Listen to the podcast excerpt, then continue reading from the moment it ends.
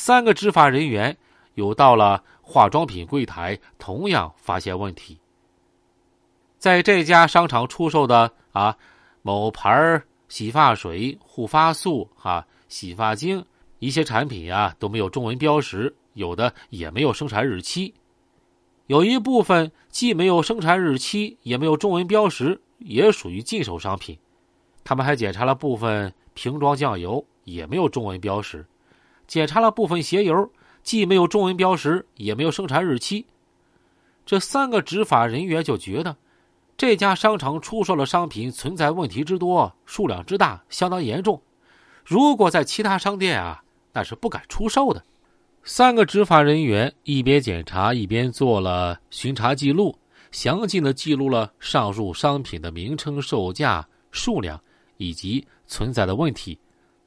在笔录的被检查单位对检查意见一栏中，经理孙玉红亲笔写道：“部分商品没有中文标识，部分商品没有生产日期，啊，以及部分商品的生产日期在外包装上情况属实。”这些不合格的商品违反了相关规定，侵害了消费者的利益，不能再继续摆架出售。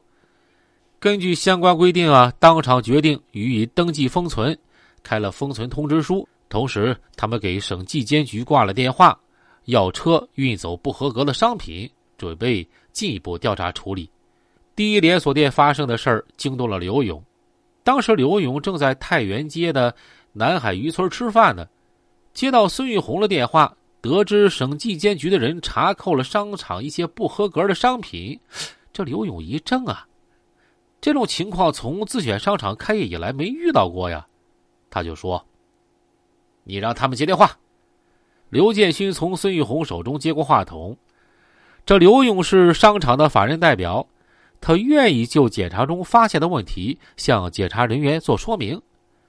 讲完之后，刘勇说：“呀。”商场经营的商品都是通过正常渠道进货的，手续在总店呢。被查封的那些商品都有中文标识和生产日期，都在总店的商品外包装上。请几位执法人员到太原街的总店来看看。其实啊，这是刘勇设下了一计。辽宁省纪监局这个单位对他来说很陌生，过去啊从没打过交道，一个人也不认识。不知道这个单位是干嘛的，权力有多大，他就琢磨着：沈阳的商店千万家，怎么单拿我一家开刀呢？想必啊有啥来头，来者不善。但他又一想，几个戴大檐帽检查商品的有啥了不起呀？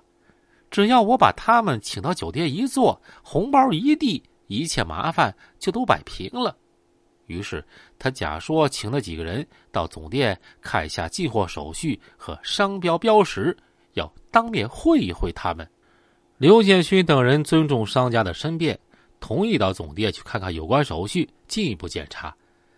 他们坐上向培耀开的车，到了太原街百家自选商场，走进了刘勇的办公室。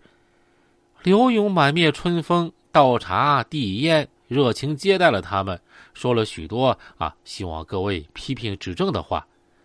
但是三个执法人员是来看进货手续的，希望刘勇能马上把手续啊拿出来验看。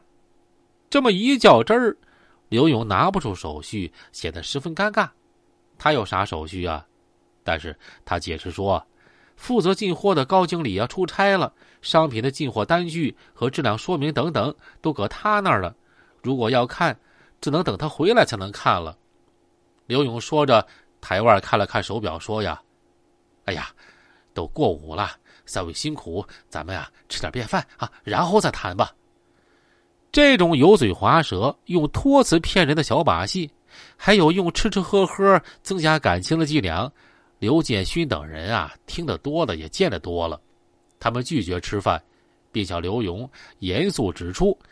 百家第一连锁店经营的商品有许多是不合格的禁售商品，必须按规定依法查封，听候进一步调查处理。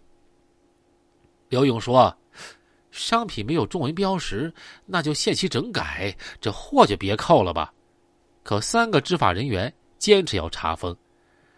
这么一来，刘勇脸上的微笑啊渐渐消失了，冷笑一声：“嘿，那你们就把我的库房也封了呗。”三个执法人员始终不为刘勇的态度变化所左右，秉公执法。